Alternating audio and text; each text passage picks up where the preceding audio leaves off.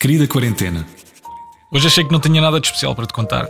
Ontem, até à hora do jantar, o dia pareceu um mar sem ondas. Tranquilo, pacífico, mas quando bateu ali às oito e meia da noite, alguém se transformou aqui em casa.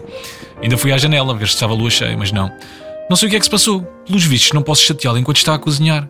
Vivo com o chefe Lubomir e não sabia. A cozinha é como se fosse. hum, como se fosse um templo de meditação. Não incomodem o Mr. Miyagi do risoto. Queres ouvir? Diana!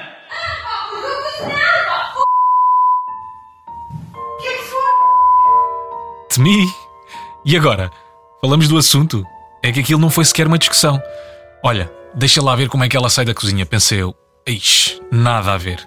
A meiga e castiça Diana estava de volta. Nem sinais daquele lado negro. Mas vá, até o Gandhi teve dias maus. E quando ia para a cozinha, ui, não lhe podiam dizer nada. Vá, bom fim de semana. Um beijinho do teu amigo Simões.